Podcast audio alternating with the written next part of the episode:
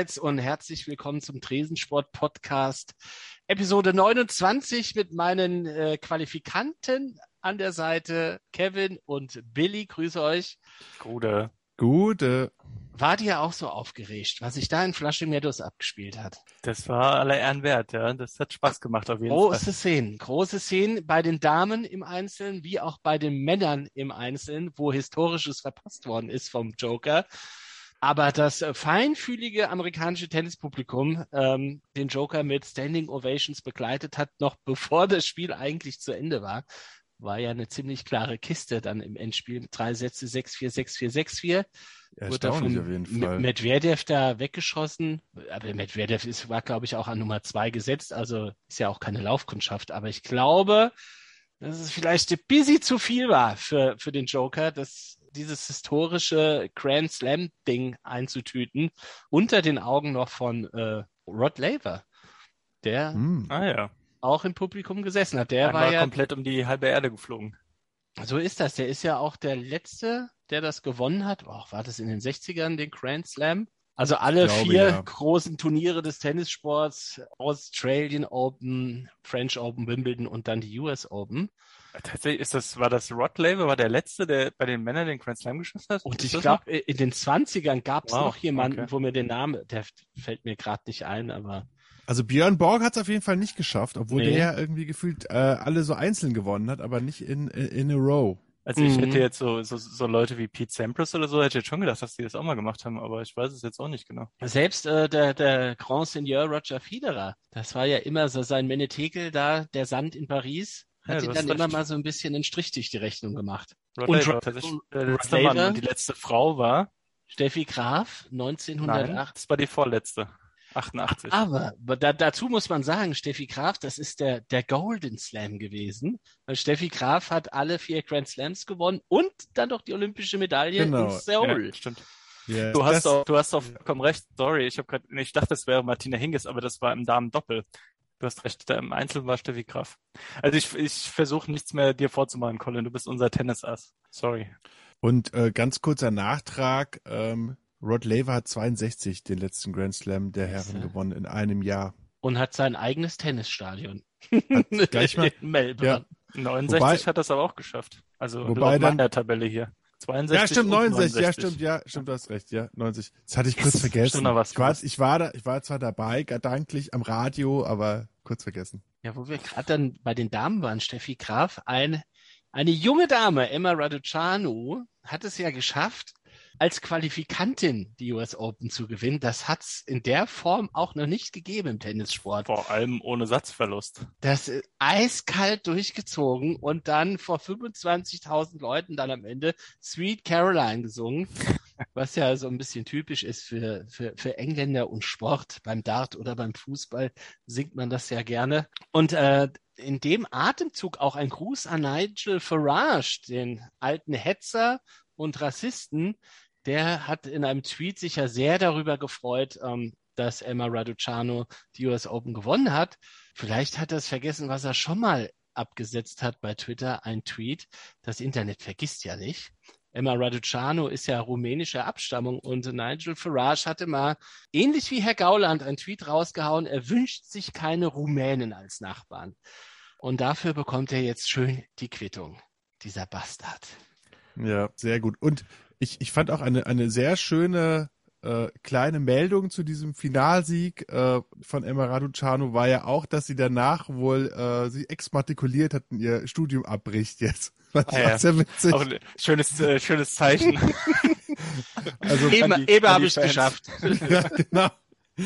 Dann doch, doch, doch keine Sozialwissenschaften mehr auf dem, auf dem Tacho, sondern direkt, direkt in den Tenniszirkus. Aber Ja, sehr wobei schöne das Story, Schöne, total. Das Schöne bei äh, Emma Raducanu ist ja auch, dass sie, soweit ich weiß, gar nicht ähm, eine von den äh, etlichen jungen Tennisspielerinnen und Tennisspieler ist, die so durch so eine ähm, äh, äh, ähm, Elitenakademie geprügelt wurde, sondern die war wohl tatsächlich äh, ganz normal im britischen Schulsystem ähm, und hat da, weiß nicht, in irgendeinem lokalen Sportverein wohl gespielt, wenn ich das so, so richtig verstanden habe. Ist ja auch mal erwähnenswert. Ja, hat, auf jeden sie, Fall. hat sie nicht also bei Ion Tiriak äh, unterrichtet. Nee, und der auch wird nicht, mir da äh, ein, einfallen, so Oder als, Nick Bollettieri, die berühmte Bollet- Tennisschule Bollet- in, genau. ah, in die Florida. alte Lederhaut, oh, lieber Ja, Mann. ja, ja, Ah. Einiges weggebrutzelt.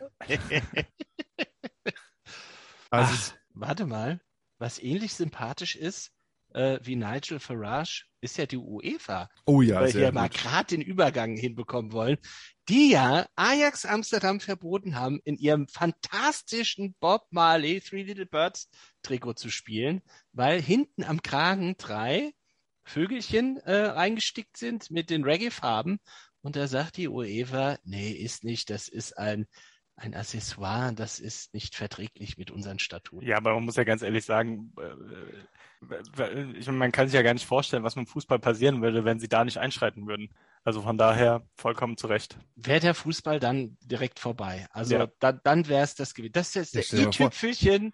Also das Super war League, alles Überlaufen. okay, Nations League, alles okay, aber sobald da so drei Ja. Vögelchen in deinem Trikot sind, dann Ja, oder- hört es wirklich auf. Ja, vor allem äh, die, die äh, Begründung war doch, dass diese, dass diese drei Vögel äh, nicht eingereicht wurden als, ich weiß nicht, als, als was auch immer, als, als, als Grafik, die zu benutzen wäre, sondern dass man die sozusagen selber, also da überlege ich mir gerade, was stell dir mal vor, jetzt würde einfach jemand irgendwie zum Beispiel rote Bullen auf dem Trikot machen oder ähnliches. Also das ist ja total krass. Absurd, ja. Ja, Wahnsinn. Ja, wobei das, das hinkt wohl, glaube ich, ein bisschen, weil das der rote Bulle, ich glaube, du hast so ein gewisses Wappen vor Augen. ähm, der ist ja tatsächlich Teil des Logos und ich glaube, dass so. äh, also die Kritik ist, dass du du, darfst ja auch zum Beispiel ähm, dein Logo nochmal riesig groß äh, so und transparent überall aufs Trikot draufdrucken. Das ist ja auch so ein Trend, den sie jetzt aus den 90er wieder ausgegraben haben. Oder ähm, ja, weiß ich nicht. Also ich glaube, solange das irgendwie Designelemente sind, die aus deinem eigenen Logo herauskommen, dann ist es erlaubt, aber das ist halt was Zusätzliches und das ist dann nicht erlaubt. Keine Ahnung. Hört, hört, Kevin hier, Ja. der Anwalt der kleinen Energy Drinks. Äh, Nein, nein, ich sage ja nicht, dass es richtig ist. Ich sage ja nur, was die, das ist ja der Gedankengang der, der UEFA. Also ich sage ja nicht, dass ich das in irgendeiner Weise gut finde oder so. Ähm, und- und ich habe auch gemerkt, ich glaube, der, der FC dürfte auch nicht in die, in die Europa League kommen nicht, oder dürfte diese Saison nicht in der Europa League spielen, weil die haben auch so ein komisches Paisley-Muster auf ihren Auswärtstrikots. Ich weiß auch nicht, wo das herkommt, aber das wäre ja dann wahrscheinlich auch verboten. Na gut, die Das Verbindung von Köln. Das habe ich mir tatsächlich auch gedacht. Das habe ich mir auch gedacht. Colin, Da schreitet keiner ein. Ja, Da ja, schreitet da keiner hätte ein. man, da hättest du mal, da hätten Leute verhaftet werden sollen, ja. Das kommt Der niemand. sofort, das, die, die, die Kommando Schäferin wäre da sofort einmarschiert. Sonderkommando Schäferin hätte dann sofort, äh, der wär, Gott sei Dank haben die das nicht mitbekommen. Die hätten Wo ist sofort denn diese verdammte RAF, wenn man sie braucht? Ja, genau, das, das, das, äh, das Lappenklauen-Trikot, das ist natürlich großartig. Aber ähm, was einem ja auch sofort einfällt, die, die berühmten, äh, sind es vier Punkte, die Jako-Punkte an den, äh, an den Schultern, wo man sich auch mal denkt, was sollen diese Punkte? Wie bei Jako-Trikots sind immer diese Punkte oben auf Ich glaube, das ist der verzweifelte Versuch, sowas ähnlich ähm, Identitätsstiftendes hinzubekommen wie Adidas mit seinen drei Streifen. Also ich glaube, das ist äh, so ein bisschen der. Aber, aber vier unterschiedlich große Punkte, sondern Leute irgendwie, ah, die lese, oh, da ist ein Punkt. Das Ja, kenne ich von es, Jako. äh, Oder? Es gibt eben, es gibt Designer und es gibt Mediengestalter. Und das ist dann, ich schätze mal, das war ein Mediengestalter. Die, die, die, die Freunde der, die Freunde der die Interpunktion. Dots. Genau, die Four Dots. Four Dots on a shirt. ja, das ist, äh, ja, und die Bundesliga. Wie habt ihr sie, wie habt ihr sie erlebt am, am Aber wollen wir Wochenende? nicht, wollen wir nicht weiter unten anfangen? Ja Zweite Liga. Noch, Oder- noch oder- weiter unten. Ja, oh, ich weiß, ich weiß, ich weiß was. Oha. Ja, das Südwestderby. Das Südwestderby Waldhof in Kaiserslautern. Meinst du das? Da war ein bisschen was los gewesen. Da war ein bisschen was los gewesen. Also auf schön, jeden weil Fall. ich, da, da könnt ja. ihr mir jetzt erzählen, weil ich habe da nichts von mitgekriegt. Erzählt mal. Hat das war so ein kleiner Schritt äh, zurück Richtung Normalität, wie das beim Fußball wir ja alle gerne sehen, auch mit einem Auswärtsanhang, der Ja. äh, wild gestikulierend und pöbelnd am Bahnhof einfällt und seinen Weg hoch sucht an den Betzenberg zu Kaiserslautern. Das waren schon mal wieder schöne Bilder, lange nicht mehr gesehen. Und- Sehr schöner Kommentar auch vom SWR dazu. Ich habe irgendwie den, den, äh, den Nachbericht vom, vom Südwestdeutschen Rundfunk gesehen und dann meinte der Reporter, ja, und unfassbar viele Waldhöfer am Kaiserslauterer Stadion. Man glaubt, dass ganz Mannheim in Kaiserslautern ist. Tausend Auswärtsfans waren zugelassen. Also ich meine, Waldhof ist ja jetzt auch nicht so groß. Tausend Leute halt. Alle waren da. Aber immerhin. Etwas. Immerhin. Immerhin. Ja, me ja mega, mega sagen. Atmosphäre. Richtig, richtig oldschool. Ja. Und dann haben die äh, Buben auf dem Platz dem natürlich auch nichts nachgestanden und haben da mal so ein bisschen äh, die Grätschen ausgepackt und die Tritte ausgepackt und die Menschen auf den Bänken haben zugelangt. Und da hatte der Schiedsrichter, ich glaube, in den ersten 30 Minuten ein bisschen was zu tun. Lautern zweimal mit Rot bedacht auf, für die Feldspieler. Ein Betreuer sah dann auch nochmal Rot von Lautern, weil er sich echauffiert hatte. Wohl der, Gott, wie heißt der von Waldhof da, der Der Verlag. Joch, Jochen Kienz hat, Und- äh, der, der äh, Sportchef von Waldorf hat rot gesehen, was auch sehr schön war. Dann auch klassisch im Bett, in der Betzenberg-Manier auch dann von so einem, der Ordner dann auch nochmal so, ja, du hast jetzt rot gesehen, hat ihn so richtig weggeschleift. Das fand ich auch sehr schön. Aber er war auch auf 290, der Jochen Kienz. Ja, das war schon mal sehr schön. Und äh, in der Halbzeitpause war dann der Präsident vom Waldhof. Der war dann zum Interview da und äh, das hat, glaube ich, alles nicht so wirklich tangiert, sondern oder? das gehört halt zum Fußball dazu. Das sind die Emotionen wunderbar. Ich finde auch schön, dass der vom SWR, der Reporter, der jetzt nicht ein großes Fass aufgemacht hat, nur es einfach hat mal stehen lassen und dann wurde ja auch weitergespielt und dann haben die Lauterer sich da irgendwie noch wacker geschlagen mit äh, neun Mann und haben das 0-0, äh, die Null gehalten und somit ist dann 0-0 ausgegangen. Nach vorne ging ja nichts mehr bei denen. Ja, das war, das war schön. Das war am Ende schön so, so E-Jugendfußball, wo man sozusagen alles verdichtet an einem Tor. Äh, Also man hatte auch das Gefühl, es gibt keine Abseitsregel mehr. Acht Lauterer äh, stehen im Strafraum plus der Torwart. Und äh, die Waldhöfer versuchen so anzurennen und haben auch aus allen Lagen geschossen, aber es hat halt nicht gereicht. Aber ich sag mal, der, der große Unterschied zu früher ist halt, dass die, dass die Lauterer halt ordentlich zugelangt haben und dass dann der Sportdirektor rot sieht. Früher wäre das genauso passiert. Bloß da hätten halt die Lautern-Spieler keine roten Karten bekommen. Da hätten die mit elf weitergespielt und hätten schön die Bank geräumt vom Gegner. Aber die Zeiten sind leider vorbei. Der Hexenkessel Betzenberg ist äh, heute äh, zeigen die Schiedsrichter auch auch der Heimmannschaft die rote Karte. Das war früher so gut wie ausgeschlossen. Wenn man da lebend den Platz verlassen wollte, Schiedsrichter, da war, konntest du den Lautern keine rote Karte zeigen. Und dann geht's eine Liga höher. Wolltest du was zur zweiten Liga erzählen? Fällt mir eigentlich gar nichts ein. Da war einiges los. Ich meine, die zweite In Liga der ist ja, zweiten Liga? Äh, wie heißt, wie hat der Springer Verlag äh, die, die, die zweite Liga jetzt genannt? Äh, Die beste zweite Liga aller Su Zeiten. Super 2, glaube ich. Super Ah, ja. 2. Oh, ist das dem Reichelt eingefallen, ja? Ja, ja, ich meine, sind ja jetzt ja im Prinzip alle Bild-Zeitungsmannschaften sind ja jetzt quasi in der zweiten Liga. Also die, die sozusagen die Schalkes und HSVs, also die sozusagen die Mannschaften, die immer vom Springer Verlag richtig äh, gepusht werden. Es fehlt eigentlich nur noch äh, Hertha und die Bayern, aber gut. Ach, wird das ist mir schwierig. jetzt auch heute aufgefallen, dass die Bild-Zeitung ja irgendwie zu jedem Verein ihre besten Kapazitäten abstellt. Das ist ja auch bei der Eintracht, was die da heute wieder für eine Scheiße rausgehauen haben. ist ja unfassbar. Äh, da ist die Nummer mit dem Kostic, ist eigentlich jetzt äh, schön vom Eis getrieben worden, die Kuh. Und dann machen die da ein neues Fass auf mit dem Hinteregger, wo ich denke, seid ihr blöd? Ja, wobei Haltet das doch ja auch einfach vom die Hinterger Schnauze. jetzt nicht besonders clever war, oder? Also ich meine, der hat ja Ah. auch nochmal schön gezündelt am, am äh, Sonntag. Ja, ich glaube, also so wie ich den Hindi einschätzen würde, galt es eigentlich nur äh, der Presselandschaft und nicht, was da dann auch der Kicker da versucht hat rein zu interpretieren, dass das ja unterschwellig auch äh, an Krösche und äh, Glasner ging.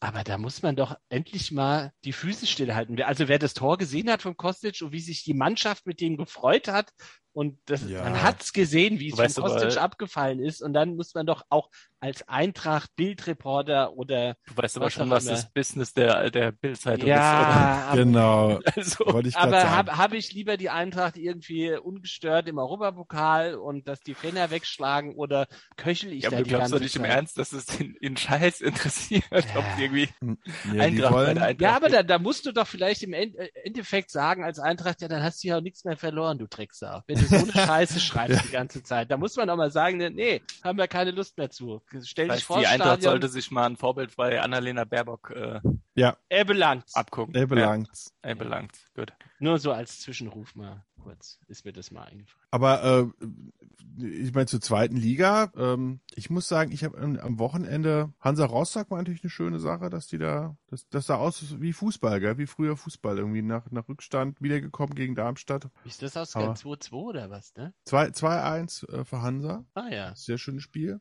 Da sind die Darmstädter Da doch mal gab mit dem es Flugzeug in dem. Zusammenhang auch ein Ja. schönes Bild, was auf Twitter so ein bisschen die Runde gemacht hat von äh, Frank Pagelsdorf und Medi Maga äh, Madavikia. Das war Oh. sehr schön, sehr Ah. schön. Also sie sind beide nicht unbedingt schlanker geworden, sagen wir es mal so. Also schön 300 Kilo Kampfgewicht, die beiden zusammen. Aber Traum. Also äh, es war wirklich Nostalgie äh, pur. Wo wir gerade jetzt schon da im, äh, im, im ja, persischen Bereich sind, ich ähm, wollte noch auf eine Peinlichkeit hinweisen, die mir unfassbarerweise vor zwei äh, Folgen passiert ist. Da haben wir ja mal kurz über Saudi-Arabien geredet, wenn ihr euch erinnert. Ja. Ich erinnere mich, dunkel. Ja. Und da habe ich ja die Frage gestellt, ob euch irgendjemand einfallen, irgendein saudi-arabischer Fußballer einfallen würde, der mal in Deutschland gespielt hat. Aha. Und ich muss zu meinem, äh, zu meiner Schande eingestehen, dass es sogar im aktuellen Kader des 1. FC Köln einen saudi-arabischen Spieler gibt. Nee, Nicht dein Ernst. das ist krass. Allerdings, also er ist da geboren worden. So. Also ich schätze mal, ihr werdet nicht darauf kommen, aber ich gebe euch einen Tipp. Er hat am Wochenende ein Tor geschossen, allerdings ein Eigentor. Raphael Zichos ist in äh, Saudi-Arabien geboren und hat, soweit ich weiß, auch einen saudi-arabischen Pass. Und Wahnsinn. ich wusste das tatsächlich auch, aber ich habe damals äh, vor zwei Wochen nicht dran gedacht. Spielt er auch für die Nationalmannschaft in Saudi-Arabien? Nee, aber der hat das, ähm, er hat das, glaube ich, mal versucht, aber das ist wohl sehr schwierig. Ähm, Den hätte ich jetzt ehrlich ist da- gesagt anhand der- des Namens ganz woanders verortet. Ja. Naja, der ist da, der ist da halt geboren worden, weil sein Vater da äh, aus irgendwelchen Berufsgründen äh, äh, da war und er ist, glaube ich, bis er fünf war, hat er da gelebt und ist dann wieder zurück nach Deutschland. Kann der jetzt auch König werden von Saudi-Arabien? Mit Nee, nur. Präsident. Nur, Nur Präsident. Das ist ja bei den Amis so, wenn du da auf amerikanischem Boden geboren wirst. Darfst du mitmachen. Ja, nee, also wollte ich nur dazu sagen, in dem Zusammenhang äh, äh, Hang habe ich auch nochmal nach der Liga geguckt. Ähm, die gibt's tatsächlich schon seit 1975, die Saudi Professional League. Das Ah. wollte ich nur nochmal kurz nachreichen. Das ist Rekordmeister äh, Meister ist Al-Hilal und da war ein gewisser Thomas Dolmar Trainer. Ah, und, und Al-Shabaab, wie, das ist ja, das ist ja hier, Al-Shabaab ist ja irgendwie sozusagen unsere hessische Truppe in Saudi-Arabien. Äh, die spielen da auch, ja. Ja, aber, aber dann sozusagen direkt, äh, 1975, direkt nach der Einführung der Petrodollars und äh, ähm, Ende der Ölkrise haben sie gleich die Profiliga eingeführt. Ging's, Super. ging's direkt vorwärts. Da Ja. hat Kissinger bestimmt persönlich unterschrieben, dass sie dann Profifußball da spielen. Der hat auch überall seine Finger drin gehabt, Lieber. ne? Der hat gesagt, der hat gesagt, hier Spielvereinigung geführt, ab nach Saudi-Arabien. Da gibt's ein paar Sollte man mal schauen, was es da 75 so für Freundschaftsspiele gab zwischen Ja, Kräuter der und äh, Sag mal, der Petrodollar, der ist einiges, da mussten einige Mannschaften bestimmt äh, im heißen Wüstensand dran, damit er wieder war, war Al-Shabaab schon mal im Playmobil-Stadion. die Al-Shabaab im Playmobil-Stadion. So, ich sehe gerade ein Jürgen Buddy Hoffmann äh, möchte eintreten. Wir holen ihn mal dazu. Oh ja, unser, unseren Football-Experten. So, und eben hat sich ein alter Bekannter, den Zuhörern vielleicht noch bekannt aus einer Football-Special-Episode, hier in unsere Sendung reingemopst. Jürgen Buddy Hoffmann, willkommen Ja. in der Runde. Ja, herzlich willkommen. Dankeschön, dass ihr mich reingelassen habt. Du musst jetzt aber trotzdem noch ein bisschen zuhören, weil wir unseren Fußballpart äh, noch nicht abgeschlossen haben. Football kommt danach. Aber falls dir was einfällt, was du dazu sagen möchtest, falls dir das auf dem Herzen liegt, schieß einfach los. Ja, die, die erste Liga letzte, letztes Wochenende. Ich meine, sehr schönes Spiel natürlich Leverkusen-Dortmund, muss man auch sagen. Ja, sind das ja, das sind ja immer gute Spiele, Leverkusen Ja. gegen Dortmund, ja. Immer spannend, immer viele Tore. Da geht's auch richtig um was. Also die wollen ja immer auch oben mit dabei bleiben. Wenn man sich überlegt, die Bayern wären nicht dabei, dann hätte man ein schön spannendes Meisterrennen. ja und, und sonst natürlich, ich meine, RB Leipzig, ähm, also selbst mit Ted Lasso schaffen sie es nicht, irgendwie die, die Bayern zu besiegen. Also das ist natürlich, ähm, das, ja, das fiel mal wieder so ein bisschen in die Kategorie äh, Statement-Sieg der Bayern, ne? Also ähm, jetzt haben sie erst, erst haben sie dann den halben Kader weggekauft und jetzt haben sie so mal schön äh, zerstört. Mal Aber man- gespannt. Ob aber man muss ja wirklich sagen.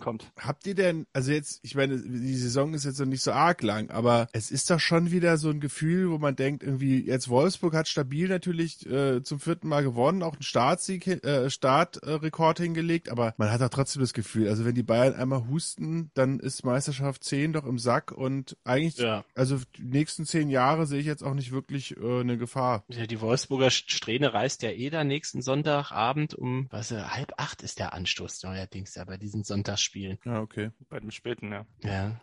Und dann Ja, äh, gut. sind die Bayern weg. Ich meine, die, ähm, wenn man ehrlich ist, war die, die Luft ja schon so ein bisschen raus, als äh, äh, Dortmund schon am zweiten Spieltag in Freiburg verloren hat. Da hast du ja schon wieder gedacht, ja, Ja. gut, okay, ähm, Dortmund doing Do äh, Dortmund things. Ähm, das hat ihnen ja in den letzten zwei, drei Jahren auch immer mal so ein bisschen die, die Chance auf die Meisterschaft gekostet, dass sie einfach viel zu unkonstant sind, um dann in irgendeiner Form an die Bayern ranzukommen. Aber jetzt schon zweimal Comeback-Mentalität gezeigt gegen Hoffenheim und jetzt gegen Leverkusen. Ja. Sind ja immer hinterhergerannt und dann am Ende noch noch gewonnen. Ja, und man muss ja auch mal den, die Schiedsrichter loben. Äh, die, äh, gab es ja kurz vor Schluss beim Stand, glaube ich, von 3 zu 3, gab es ja die Szene im Dortmunder Strafraum, wenn ich mich recht erinnere, wo es ein Handspiel gab, was nicht gewertet wurde wegen, ähm, äh, äh, wegen fehlender Absicht und dann umgekehrt äh, im Leverkusen hat er es dann gepfiffen. Und zwar beides zu Recht in meinen Augen. Ja, wobei ich irgendwie die Schiedsrichter loben muss ich ja ähm, auf das Eintracht-Spiel äh, vorzugreifen, muss ich ja sagen, da kann ich den Schiedsrichter nicht loben. Ich wollte jetzt auch nicht alle pauschal loben, weil ich meine jetzt nur ganz, kein Pauschallob. nee, sowas gibt's noch nicht bei uns. Aber sonst, äh, wenn man so die, die, die, die, den Rundblick in die Liga weitermacht, ähm, ja, irgendwie Hertha und, äh, und Gladbach irgendwie wichtige Siege im Abstiegskampf, auf jeden Fall. Beides. Ja, also von Sieg Abstiegskampf würde ich jetzt, glaube ich, noch nicht reden, aber Ich äh, schon. äh, ja, Eintracht ist auch mittendrin und da natürlich wichtige Punktverluste gegen, gegen Stuttgart. wahrscheinlich war der, der derjenige, der sich am meisten über den Sieg der Hertha geärgert hat, äh, Paul Dardai, weil ich glaube, der wäre eigentlich ganz gern wieder ähm, Ja. Zu seinen Jugendmannschaften zurückgegangen. Jetzt Der muss hat er doch noch Urlaub zwei Wochen. gebucht. Ja. Ja, und, ähm, und, und Mainz, muss ich sagen, irgendwie hier mit, mit Bruce Svensson als Trainer für mich ganz klarer Kandidat für die Top, für die Top 5. Das ist echt schon eine harte Nummer, wenn du überlegst, die haben, was haben die neun Punkte jetzt? Ja. Ja, Die das hatten- finde ich trotzdem eine sehr steile These. Das, die, Doch, die machen das. Ich sag euch, das gute die Trainer in der, machen Hin sowas. in der Hinrunde letztes Jahr hatten die sieben Punkte. ja. In der Aber das gesamten Hinrunde, das ist irre. Aber der hat ja schon in der Rückrunde, äh, da, wie viele Punkte hat er geholt? Alle, der hat ja alles 34? weggeschossen. Ja, die beste, zweitbeste Rückrundenmannschaft, glaube ich. Also, also Mainz, guter Trainer, junge Spieler, ich glaube schon, die sind, die haben jetzt auch nicht so einen, an dem es hängt, der, wenn der ausfällt, das alles zusammenbricht. Also, ich glaube, die sind mega stabil. Die haben schon, glaube ich, das größte Momentum des deutschen Fußballs im Moment. Ja. Also, so lange habe ich noch keins gesehen. Jetzt mal von den Bayern Und- außen vor. Und es ist halt auch echt, also der, ich glaube, der Trainer macht's da halt auch wirklich. Ja, das ist ein ähnl- ähnlicher Effekt, äh, den wir uns jetzt natürlich in Köln erhoffen von Steffen Baumgart. War ja, war ja Ähm, auch eine Aber das ist ja äh, knappe Kiste in Freiburg auch für euch, das da mit dem Eigentor vom Saudi. Richtig, ja, ja. Wobei es natürlich total verdient war, auch für die Freiburger. Die haben in der zweiten Halbzeit wirklich stark gespielt. Ja, dann auch noch Aber Überzahl, äh, durchaus ein, ein Punkt, auf den man stolz sein kann, glaube ich. Gerade bei Freiburg, die, wie gesagt, schon Dortmund geschlagen haben diese Saison und die ja über Jahre einfach immer eine sehr konstante, sehr stabile Truppe sind. Ja, wir sind Äh, zwei Wochen haben wir ja das Vergnügen. Samstag 15.30 Uhr Eintracht Frankfurt gegen den FC, 25. September. Oh, das wird ja, eine, wollen wir eine Live-Übertragung machen? Sondersendung. Ja, vielleicht überträgt's ja TV Now. Das ist ja gerade auch ein großer Aufschrei in der Eintracht-Gemeinde, da das Fenerbahce-Spiel ja nur über Bezahlung äh, anzuschauen ist. Da muss Also man sich bevor wieder, ich Ach, RTL. Geld gebe, um mir irgendwas anzugucken, das will, will be a cold day in hell. Das kann ich jetzt schon mal sagen. Ja, da Okay. muss man, also man kann wohl den ersten Monat ist gratis und dann kann man das kündigen, wie bei so vielen Abo-Scherzgeschichten. Aber das kann ja nicht sein, dass so ein Spiel wie Eintracht gegen Fenerbahce dann hinter so einer Paywall da sozusagen versteckst. Ja, also, also das hätte Einschaltquoten. ey, ich, ich kann mal sagen, schön, schö, schöne Gruß an die, an die RTL Marketing Manager. Das ist die größte Witzidee, die ich jemals gehört habe, dass man darüber, über so eine, über so eine komische RTL, also wer, es ist, das ist doch alles, wer will sich denn RTL-Fernsehen über Apps angucken? Also das ist doch alles irgendwie, ich verstehe das alles. Ja, das ist doch ein, ein und dieselbe Liga. Nigel Farage, UEFA, TV Now. Das ist doch alles dasselbe, dasselbe Rotz. Unfassbar. Obwohl TV Now war doch früher immer so eine schöne Fernsehzeitung, wo man irgendwie sich nur mal was freiknibbeln konnte und nochmal ein Kreuzworträtsel lösen konnte. Was ist denn daraus Ein geworden? Schwedenrätsel, ja, ja. Schwedenrätsel. TV Now, da waren die ganz groß und auf einmal jetzt sind die sind die da in die dunklen die dunklen Machenschaften von von RTL reinge, reingerutscht. Das ist ja schrecklich. Hinter Demol hat komplett die Kontrolle verloren. Aber apropos dunkle Machenschaften. Jetzt kommen wir mal zum positiven Teil der Sendung. Und begrüßen dann auch nochmal ganz offiziell Ja, Jürgen Buddy Hoffmann. Dann in den USA, erster Spieltag NFL. Richtig. am Donnerstag, der Super Bowl Champion, hat gegen die Dallas Cowboys aufgespielt und Tom Terrific ist einfach irre. Den kann Ja. man nicht schlagen. Wahnsinn. Der Ja. Mann ist 44 Jahre alt. Also, Ja, Buddy, du bist nicht viel älter, ne? das ist richtig. Ich bin nur drei Jahre älter und ich glaube, eine sinnvolle Strategie, ihn zu schlagen, wäre, ein Restaurant aufzumachen mit Essen, das er gerne isst, damit er einfach nicht mehr so fit ist. Genau, irgendwie immer, immer irgendwelche äh, Fastfood-Sachen irgendwie nah an ihn ranzustellen. Aber er ist ja, er hatte die TB12-Methode und äh, auch ein eigenes Ernährungsbuch und macht immer so äh, Deep Tissue Stimulation, dass er irgendwie sozusagen äh, da irgendwas in der in den tiefen in den tiefen Gewebe äh, Schichten stimuliert wird. Also er hat da auch ein richtiges Business draus gemacht, dass er so fit ist. Nicht Ich nur, auch, nicht nur das- für sich alleine. Frau Giselle Bündchen dem auch was erzählen würde. Wenn der nur einen Hamburger böse anguckt, da gibt's gleich zack. Ja. aber absolut ein gelungener Auftakt da in Tampa Bay. Die Dallas Cowboys ja wie jedes Jahr immer mal so ein bisschen groß gehandelt, äh, dass sie doch mal was reißen können. Sind ja eigentlich personell ganz gut aufgestellt, ja. Also Doug Prescott zurück, der, der Lamb, der Receiver, der kann ja auch ein bisschen was. Aber wieder ganz schnell zurück auf den Boden der Tatsachen in Dallas. Ja, wobei es, glaube ich, schon ein Erfolg ist für die Dallas Cowboys, dass sie so nah dran waren und dass sie im Prinzip drei Sekunden Verschluss des Feed Goal gefressen haben. Also man muss dazu sagen, dass äh, Dallas ist halt, äh, die waren ja auch äh, bei Hard Knocks dieses Jahr sozusagen dieser dieser Schon Reality wieder? Show der ja der der Saisonvorbereitung, die Also, dann auch die immer riesen Einschaltquoten hat. Das All or Nothing, da waren die doch mal dabei gewesen. Ja, genau. Diese Und- Amazon Prime Geschichte. Genau, und jetzt sind sie, jetzt sind sie bei Hard Knocks und äh, oder waren bei Hard Knocks und da war es wohl so, dass auffällig war, dass jetzt sagen wir mal so, obwohl äh, alle äh, Footballspieler ja der Universität besuchen müssen, um Football zu spielen, sind jetzt die Dallas Cowboys insgesamt nicht so die hellsten Kerzen auf der Torte gewesen wohl. Aber äh, was auch rauskam ist, äh, Offense ist halt ist halt brutal stark von Dallas, Offense Line krass, Running Backs super, ähm, Quarterback Dak Prescott kommt wieder zurück, letztes Jahr verletzt gewesen. Super Receiver Core mit vier super starken, super schnellen Receivern, aber die Defense ist halt eher so nix und ähm, deswegen war es halt so die Frage, ob sie dann mithalten können mit Tampa, dem dem Champion am Donnerstag, aber haben sie gut gemacht, also hätten beinahe den äh, das das Spiel geklaut in in Tampa am Donnerstag. So gesehen eigentlich ein Erfolg. Hat sich der Buddy das auch angeguckt mitten in der Nacht? Bist du aufgestanden? Nein, ich bin tatsächlich nicht aufgestanden mitten in der Nacht, weil ich habe noch ein Leben neben dem äh, Podcasting. Was? So, Wir sind, ich habe gedacht, die sind nur Profis. So, Moment, was ist denn hier los? Ja, aber aber ähm, sonst äh, muss man ja sagen, eine unfassbar geile erster Spieltag, der auch schon wieder Lust auf die Saison ge gemacht hat. Ja, Ja. auf jeden Fall. Gerade gestern das Monday Night Game, das war, ist ziemlich, ziemlich abgefahren zu Ende gegangen. Und zwar heute Morgen um circa 6 Uhr. Ja, das ging noch mal in die Overtime in Las Vegas. Genau. Also man muss sich vorstellen, es war eine Minute zu spielen. Baltimore geht das Feld runter, schießt das Game-Winning Field Goal, alle schon so, yeah. Und dann haut er, äh, der gute Derek Carr nochmal zwei Pässe raus und die machen auch nochmal ein Counter Field Goal und dann war sozusagen Overtime. Dann ging es in die Overtime. Las Vegas kriegt den Ball, die marschieren das Feld runter. Der Derek Carr wirft einen Pass, ja, und sie denken, der Typ ist in der Endzone. Ähm, alle stürmen das Feld, rennen, jubeln, ja, endlich mal wieder ein Sieg hier. Und dann gibt's ein Review. Der Ref sagt noch so, das äh, vorherige Play ist noch an der Review. Dann wird festgestellt, der ist mit dem Knie auf dem Boden ein Jahr vor der Endzone. Das Spiel muss weitergespielt werden. Die kommen nicht rein. Derek Carr wirft eine Interception. In der Endzone, in die Endzone, ja. Endzone. Baltimore kriegt den Ball, alle Leute sind so, oh mein Gott, das wird nix, das wird nix.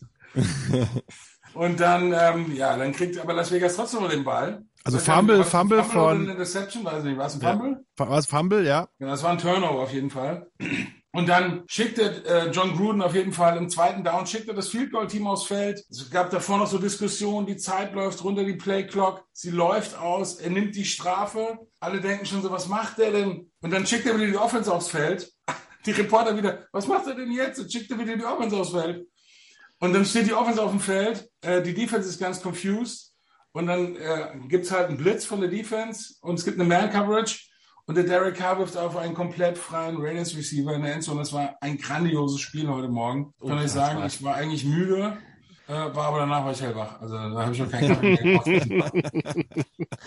Ja, in Las Vegas waren sie wahrscheinlich auch auf den Regen hellwach gewesen. Ja, das fand ich auch eine sehr schöne Erkenntnis. Ich weiß nicht, Buddy, wie es dir ging, aber wenn man das Spiel sich anschaut, ich meine, ich bin ja mit den, ich, äh, also wenn man Hip-Hop gehört hat in den 80er Jahren, war man Raiders-Fan, ja, das muss man einfach mal dazu sagen. Also ähm, ich weiß noch, es gab damals ein Ice-T-Konzert auf der Lorelei und da hat ein Kumpel von mir gesagt, ist es ein Heimspiel von den LA, äh, LA Raiders? Also es hat, jeder hatte eine Raiders-Jacke an.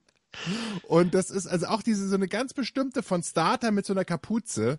Also wenn ich die Jacke, also ich ich, ich glaube, die hat meine Mama weggeschmissen. Aber äh, eine eine legendäre äh, äh, Hip Hop äh, äh, die auch ich habe, da gibt's auch eine ganz lustige Doku drüber, dass quasi NWA immer diese diese die Hip Hop äh, die Raiders Sachen immer anhatte und danach ähm, sind die Verkäufe von den äh, von dem Merchandise und vor allem diesen Jacken sind irgendwie zehnfach in die Höhe gegangen. Ähm, und dann wurden die Raiders quasi das, das Hip-Hop-Team. Aber waren ja damals die LA Raiders, kommen ursprünglich aus Oakland, sind dann wieder nach Oakland zurück und jetzt sozusagen ähm, der letzte Stand ist quasi, dass sie letztes Jahr nach äh, Las Vegas gegangen sind, weil sie da ein Riesenstadion gebaut bekommen haben und das ist auch schon fertig. Aber ich muss sagen, es kam auf jeden Fall Raiders-Stimmung auf in diesem Stadion. Also die haben äh, das Black Hole, irgendwie sozusagen die Fankurve der Raiders, die hatte sozusagen einen Namen äh, oder hat, hat einen Namen und das sah schon wieder so aus wie früher. Da waren wieder irgendwie ordentlich fiese Gestalten, die da äh, irgendwelche Wrestling-Masken aufhaben und ähm, Schwerstens, schwerstens tätowiert, schwerst Genau. alkoholisiert. Ich glaube, da hast du auch das Publikum in Las Vegas für. Also nicht die Touristen, die da ihr Geld verzocken, sondern die daneben stehen und da arbeiten in den Ja. ganzen Casinos. Die freuen sich auch, dass sie da jetzt mal so ein bisschen Assi-Football in der Stadt haben. Ja, die haben da noch so ein paar Leute einfach mit umgezogen, die da sozusagen. Ja, die haben in Oakland so ein paar Busse voll gemacht, haben gesagt, pass mal auf. Hier, ein riesen U-Haul und Abfahrt. Ja, vor allem ist, die ist ja auch ganz Immobilienpreise interessant, sind dass ja die, äh, die Las Vegas macht ja so ein bisschen, äh, das ist, ist ja so ein bisschen das Katar des US-Sports, ne? Also die haben ja jetzt auch, also erst nach den nach den äh, Knights und jetzt auch die die Raiders. Also sag ich mal, bis vor ein paar Jahren war da ja sportlich eher gar nichts in Las Vegas los, außer dass da Andrew Agassi und Steffi Graf gewohnt haben. Und mal ein bisschen Aber boxen. jetzt äh, Boxen, Boxen, war ja. ab und zu noch, stimmt. Aber auch noch so Also, Zauberer da. Die in, haben da aus, so. den, aus den großen aus den großen Ligen war da ja eher Ebbe und jetzt haben sie jetzt schon zwei, ja. Und da ist auch diese UFC-Geschichte, die ist ja da auch mit ihrem Headquarter von äh, Dana White und hast du nicht gesehen. Also da ist Vegas, äh, da kannst du dich schon verlieren jetzt. Du Aber ich, glaub, ich kein glaube, Limit auf der Kreditkarte haben und dann, hui. Ich glaube auch ehrlich gesagt, das hat auch was damit zu tun, dass äh, in, in Nevada ähm, Gamblen, also sozusagen Spielen, also Setzen auf, äh, auf Sportereignisse legal war. Und dadurch gab es meines Erachtens auch, ich weiß nicht, ob es äh, sozusagen eine, äh, ein Agreement war, aber es war generell so, dass dadurch halt keine Profiteams nach Nevada gegangen sind, sozusagen in der, in der obersten Kategorie, also MLB, ähm, NBA und NFL. Äh, weil halt sozusagen könnte, könnte durchaus ein Grund sein, aber Ja. vielleicht, vielleicht liegt es auch daran, dass es ähnlich wie in Katar einfach eine Wüste ist. Vielleicht lag's ja daran. Also ich meine, I don't know, I don't know. Ich meine, mittlerweile Aber- haben wir ja aber- klimatisierte Stadien und so, ja. Äh, Aber und ich wollte- Eishockey ich- funktioniert auch gut. Äh, eigentlich- Aber- also, aber dann, dann hätte es aber auch irgendwie die, äh, die, äh, die Arizona Cardinals nie gegeben, muss man dazu sagen. Die sind ja weit vorher irgendwie in die Wüste gegangen. Also Arizona, da wo die Cardinals spielen, ist schon ordentlich heiß. da hast du recht. Wollen wollen wir aber nicht vergessen, dass die UNLV, die gab es auch schon ein bisschen länger. So. Ja, College war immer eine andere Sache, aber das ist halt sozusagen ganz klar. Irgendwie, also UNLV, äh, die, die, äh, die waren? Rebels, oder? Oder Wolfpack? Nevada Wolfpack? Oder Gibt's bin ich auch, aber, aber die UNLV, die waren immer, die, die Running Rebels, das war immer auf jeden Fall erstmal der Name war geil und ähm, äh, Randall Cunningham hat bei denen gespielt. Das war ein UNLV Ah, Rebel. da hat die Tochter, glaube ich, jetzt bei den Olympischen Spielen mitgemacht, beim Hochsprung von Ja. Randall Cunningham. Aber die hat Habe ich, nicht, ich nicht schlecht geguckt, als der ZDF-Leichtathletik-Reporter Stimmt, ja. den Namen Randall Cunningham in den Mund genommen hat. Dann dachte ich, ja, was? Ja, hab ich schon mal gehört. Aber sag mal, was war denn eigentlich mit Aaron Rodgers los am Wochenende? Oh ja, das finde ich, das habe ich mir auch notiert. Ja. Das finde ich ist so ein bisschen die Story äh, der oh. Offseason und auch ähm, und sozusagen jetzt auch des Spieltags, weil es zeichnet sich ein eindeutiger Trend ab. Kennt ihr, habt ihr die Also- Geschichte mit Aaron Rodgers mitbekommen? Was also da gab gab's ja im Vorfeld so ein bisschen Streiterei mit dem, sagt man so schön, mit Front Office genau. der Green Bay Packers. Mit äh, ging es da um den eigenen Vertrag oder wie? Der Rest der Mannschaft ausgestattet wird. Ich weiß es gar nicht. Nee, Aaron Rodgers hat halt einen relativ hohen Vertrag und man muss dazu wissen, dass ja die Green Bay Packers das einzige Team sind, das kein Owner hat, sondern das sozusagen äh, anteilsmäßig äh, äh, von, von ich glaube, 50.000 äh, Teilhabern. Club. Ja, Bisschen ähm, FC Sevilla mäßig. Genau, also der, die von äh, sozusagen äh, nicht einem Owner besessen werden, sondern halt von eigentlich Menschen aus der Gemeinde äh, Green Bay und auch darüber hinaus, aber halt äh, Anteilhabern. Und äh, die bestimmen dann auch das Board, also die, den Vorstand, die dann auch sozusagen wiederum dann äh, die Geschicke des Teams leiten.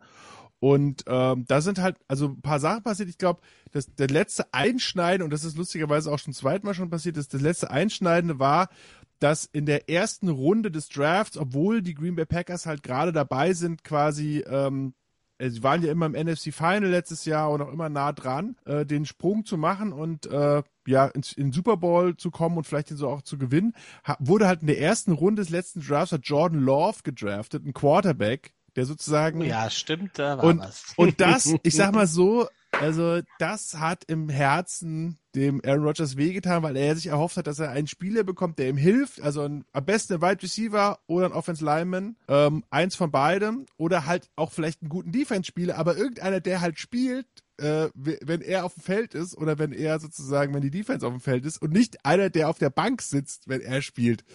Und äh, das war so eine Sache, die, die hat er überhaupt nicht gut verknüst. Und dann hat er in dieser Offseason dann quasi ähm, in, einem, in einem Interview gesagt, also er äh, wird nicht mehr für dieses Team spielen, weil er für die Entscheidung des Front Office, äh, die kann er nicht nachvollziehen und er möchte in O-Ton mit diesen Leuten auch nicht mehr zusammenarbeiten. Und ähm, das war sozusagen, also schon eine Atombombenansage. Es war jetzt nicht nur so ein, so ein unter, unterschwellig so Hinti oder so in der Richtung, dass man irgendwie das interpretieren kann.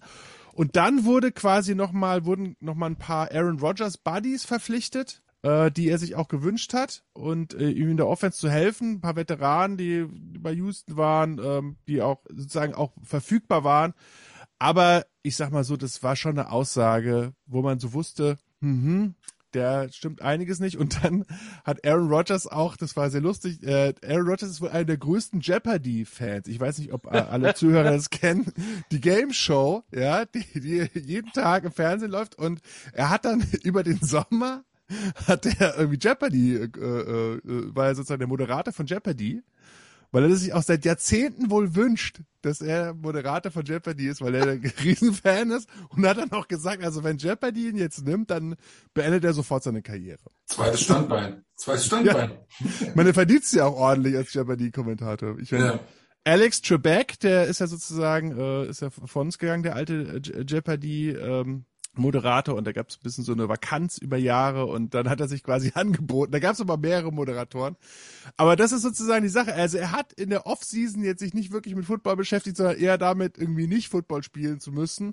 Und wenn man ihn jetzt mal gesehen, da wird auch viel äh, drüber kommentiert, er hat jetzt so längere Haare. Er läuft auch irgendwie immer betont in Pressekonferenzen mit Flipflops rum und irgendwie. Bisschen äh, leger möchte Busy, er. Er lässt sich leger. gehen. Ja, er ist jetzt auch, ich sag mal so, die, die einzelnen Muskeln sind jetzt nicht so ausdefiniert von ihm und ich, ich, er wurde jetzt auch bei dem ersten Spiel, ähm, eigentlich war, war, war Green Bay Favorit äh, gegen New Orleans und also da sind schon ein paar Szenen dabei gewesen, meine Herren. Da hat er einfach irgendwie, also da hat er einfach keinen Bock mehr gehabt, auch zwischendrin. Ja, wenn du die ganze Zeit vermöbelt wirst, kann man verstehen. Ja, also das wird noch eine sehr interessante Geschichte, also de, diese Aaron Rodgers Geschichte und gleichzeitig irgendwie beim Gegner, äh, äh, das fand ich auch so ein bisschen die Story des Spieltags. Also einerseits die New Orleans Saints mussten ja wegen dem Hurricane in Jacksonville spielen. So haben sie einfach mal, so auch witzig. Also in der NFL ist es auch, da, also da, ist einfach zu viel Fernsehgeld drin. Da wird sofort irgendwie gesagt, nee, alles klar, ladet alles hier in einen Lastwagen rein, hier und in Kombi, VW Kombi und dann fahren wir alles rüber nach Jacksonville. Das sah es auch aus wie beim Saints ins Stadion, ne? Ja, ja, der, komplett auch ein Stadionsprecher, der ist alles mit, der sind, der sind bestimmt, weiß ich nicht, 50, 25 Trucks irgendwie von, von New Orleans äh, nach Jacksonville gefahren. Und äh, da ist ja auch der lustig, der Quarterback, ist ja der, der Drew Brees hat sich ja zur Ruhe gesetzt nach Ende der Saison und jetzt ist ja Jameis äh, Winston neuer Quarterback. Ja, der hat richtig gut gespielt. Ja, Äh, und äh, von dem gibt's ja die Story, dass er ja einen Rekord eingestellt hat. In einer Saison mit äh, Tampa Bay, der war quasi der Vorgänger von Tom Brady und hat dann eine Saison 30 Touchdowns und 30 Interceptions geworfen. 30 for 30. Das gab's noch nie in der Kombination. Und Jetzt ist der, der größte Witz ist ja, dass er irgendwie eine Augenoperation hatte in der Offseason. Also LASIK. Ich weiß nicht, kann, weiß jemand, was das ist? LASIK? Also, äh, wahrscheinlich einfach nur gelasert? Nee. Also jedenfalls hat er dann eine Augenoperation. Und jetzt haben viele Wieder gesagt, wie ein Turmfeige oder was? Nee, er, er kann anscheinend jetzt Farben wieder unterscheiden. Vorher war es. Vorher, ich meine, wenn du 30 Touchdowns. Ja, und 30 rot-grün-blind. Immer gegen Philadelphia. Ja, genau. Vor allem, ja, ich habe auf die 85 geworfen. Ja, der spielt ja überhaupt nicht bei uns. Und außerdem war es die 35. Ja, äh, der war frei. Naja, jedenfalls, aber, aber jedenfalls ist jetzt. Das war der Safety. Also, Aber wenn war der, jetzt, wenn der jetzt 60 Touchdowns wirft und keine Interception, dann war das die beste. Augenoperation in der Geschichte der Menschheit. Also das äh, ist auch, äh, aber, aber ist auch so, das ist, der hat, ich, ich, ähm, ich gucke das jetzt gleich nochmal raus, was LASIK ist. Also das, das, hat- das hat keiner festgestellt und jetzt ist er halt besser geworden, sagen wir es mal so. Ja, da, dann ist ja dann viel los auf dem Quarterback-Markt. Also falls dann Ja. Rodgers jetzt ähm, dann nicht mehr für Green Bay demnächst spielen sollte, ein Cam Newton, weiß ja auch nicht, Ja. wo es hingeht. Da munkelt man ja vielleicht zum Washington Football Team, zu seinem alten Coach, weil Fitzpatrick hat sich auch noch verletzt. Der ist jetzt auch wohl länger raus. Das würde sogar Sinn machen, nach Washington zu gehen. Aber wo bringst du denn einen Aaron Rodgers unter? Oder sagt er dann wirklich, nee, es ist jetzt Jeopardy? Ja, ich meine, früher hätte ich ja immer gesagt, die Jets, weil die haben ja immer sozusagen ja jeden immer genommen irgendwie, aber Klingbecken. Aber da, ja, aber ich, ja, genau, bei den Jets ist immer sozusagen, da, da, da klingen Karrieren aus. Aber, Mit tollen Mänteln. ähm, aber ich kann mir nicht äh, vorstellen, dass, also der, der hat auch angeblich, ähm, es ist Denver ganz hoch im Kurs für die nächste Saison gewesen und dann halt alles, was irgendwie, also er kommt ja aus Kalifornien und dann alles sozusagen in die kalifornische Richtung. Der glaube ich irgendwie fände der noch gut. Aber ihr habt einen vergessen, der ja auch irgendwie der letztes Jahr wirklich irgendwie in einer sehr schlechten Mannschaft äh, super gut gespielt hat, äh, äh, Deshaun Watson von, äh, von den Houston Texans. Der ist auch noch auf Richtig. dem Markt. Weil der hat ja gerade äh, eine Klage am Hals wegen sexueller Belästigung, glaube ich. Und der wollte vorher schon weg. Das ist irgendwie, Und- wenn ich da kann man kurz einhaken darf, so generell in der Sportwelt ähm, irgendwie durchaus ein Thema, ne? Wir Ja. hatten ja auch gerade einen Fall, äh, Boateng, dann Sigthorsson in Island, Cristiano Ronaldo. Cristiano Ronaldo, ja, ist schon ein bisschen länger her, aber ja, ja Das auf jeden Fall. Wollte jetzt ist, äh, die Stimmung nicht Ant so ganz Anton runterziehen, Antonio aber, Brown, Antonio Brown, der ist ja jetzt, spielt jetzt wieder groß auf bei, ist, äh, bei Ezekiel Elliott ja auch. Das war, der ist, also da kannst du ja fast Sondersendung. bei jedem Sondersendung. Äh, also ist ja unfassbar. Ähm, für den Fall, dass es interessiert, LASIK ist äh, die Laser in situ Keratomileusis äh, Methode. Ähm, also einfach bloß, dass mit dem Laser sozusagen der Augenchirurg arbeitet und dann ähm, ja sozusagen Fehlsichtigkeit ähm, wiederherstellt, dass du keine Brille mehr brauchst und vielleicht auch rot-grün rot-grün Blindheit ist. Steht jetzt nicht so detailliert da, aber könnte ich noch NFL-Quarterback werden. Vor allem, Kevin, Ja. wenn früher war es, war sozusagen, war, war immer deine, dein, dein, deine Reads waren immer schlecht als Quarterback und jetzt auf einmal. Ja, also ich meine, wenn das, wenn das der ein, das Einzige ist, was mich davon noch abhält, dann äh, Da geht's jetzt für den Jameis Winston ja hier straight ahead nach, äh, wo ist die Football Hall of Fame? Canton, Ohio. Canton, Ohio. Ja. Genau. Next stop. ja, Buddy, was hat dich noch fasziniert am ersten Spieltag, wo man sagen muss, hey, das hätte ich jetzt auch nicht so erwartet. dass die Browns so stark sind, hätte ich nicht erwartet gegen Kansas City. Das stimmt. Die hatten sie auch fast am Rande der Niederlage und dann ist man sich ja dann nicht ganz so schlüssig in Cleveland, wer jetzt eigentlich schuld daran ist, ob Baker Mayfield schuld an der Niederlage ist oder halt nicht. Das ist äh, die große Frage, die man sich jetzt in Cleveland stellt. Aber wobei, wobei ich halt ähm, auch finde, dass das ist so ein typisches Spiel ähm, von von der Mannschaft, die sehr sehr gut ist, also aber die am Ende den Sack nicht zumachen kann. Ja. Also ein bisschen so wie die Atlanta Falcons äh, im Super Bowl gegen gegen die New England Patriots, ja, die mit 28 28 frei. Punkten vorne war, wo ich schon durch die durch die durchs Wohnzimmer getanzt bin. Du hast, ja schon, du hast dich schon ins Bett gelegt. und Nee, nee, jetzt komm, ich war- ich, ich war- endlich mal früh ins Bett beim Super Bowl. vollkommen angezündet. Ich wollte Bill Belichick leiden sehen. Ich wollte, ich wollte, ich, am besten 78 Punkte am besten auf Board und dann, nee, aber die, ich fand die, die haben ja super losgelegt, haben auch wirklich irgendwie all in, irgendwie gleich am Anfang Two-Point-Conversion, irgendwie Mayfield, aber du hast immer das Gefühl, dass am Ende der Spiele Baker Mayfield die First Downs, die du brauchst, um dann, ähm, ich sag mal so, so ein ähm, Patrick Mahomes, mein Mahomie, wie ich ihn immer nenne, ähm, dazu zu bringen, äh, ja, das Spiel zu verlieren. Und am Ende ist Mahomes dann doch schon ein ziemlicher Zauberer, muss ich sagen. Ein anderer Zauberer an der Stelle ist tatsächlich auch Arizona Cardinals, die mich auch Oh ja. sehr überrascht haben. Die waren super stark, fand Die ich. waren bockstark und Kyler Murray, also das ist ja Wahnsinn, dass so ein Typ irgendwie Statur Barry Sanders einfach auch noch ein geiler Quarterback ist, der da hinten da rumrennt, da auch eine Beschleunigung hat aus dem Stand, also reihenweise die Enkels bricht, bricht von den, Ja. von den von den Defensive Ends und Linebacker und dann trotzdem noch die Pässe raushaut. Wahnsinn.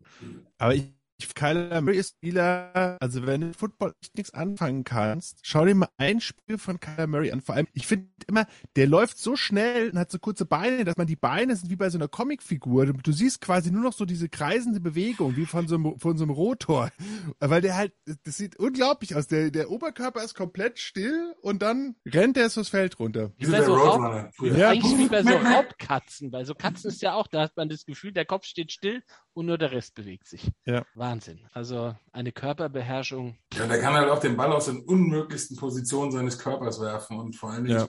das sind Entfernungen, die der Ball da zurücklegt. Das ist unglaublich. War Kyler Murray nicht auch mal irgendwie Baseball? Hat er das auch nicht noch Ja, ja, der war, Deshalb, das ist dann auch die, diese typische Baseball-Wurfbewegung, die er teilweise da aus, aus dem Lauf raushaut. Ja, das ist ganz interessant. Das ist ja auch bei Patrick Mahomes. Vater ist ja auch Baseballspieler gewesen und Patrick Mahomes hat natürlich deswegen, also Baseball-Profi auch. Ähm, und äh, der hat auch, der hat ja auch diese diese geilen Sidearm-Würfe und äh, Kyler Murray auch. Aber es scheint so der neue Stil zu sein. Ich meine, Lamar Jackson irgendwie hat in dem Spiel gegen die Raiders auch immer schon diesen Sidearm irgendwie geworfen. Und dazu muss man auch sagen, ähm, bei ähm, die die äh, die Baltimore Ravens, die ja dann verloren haben gegen die die Las Vegas Raiders, die sind ja die äh, von der von Verletzungen am meisten gebeutelte Mannschaft gewesen. So gesehen war das halt auch eigentlich zu erwarten, dass die verlieren, aber auch ich meine Lamar Jackson ist natürlich auch ein Naturphänomen, wie der wie der Quarterback spielt. Sowas gab's früher nicht. Ja, der ist die echte Double Threat oder Triple Threat, wenn man so will. Der kann halt alles mit dem Ball. Der kann damit laufen. Der kann aus jeder Position werfen. Ähm, ich glaube, der kann auch kicken. Also deswegen sage ich Triple Threat. Genau. Wie früher Cordell Stewart, der von, von den Pittsburgh Steelers, der immer Slash genannt wurde, weil er immer Quarterback slash Wide Receiver slash Panther. genau. Er muss einfach in der Highschool müsste mal alles machen. Du, du, Krim, du machst das. Genau. Das, das kann ja eh nie schaden. Wenn man alle Ja. Positionen mal ein bisschen durchgespielt hat, hat man dann auch vielleicht ein ganz anderes Spielverständnis, als wenn man sich nur auf eine Position Ja. beschränkt. Alle Kevin, Positionen und drei Sportarten am besten. Kevin, unsere Seattle Seahawks, auch ganz schön überzeugend, würde ich mal behaupten.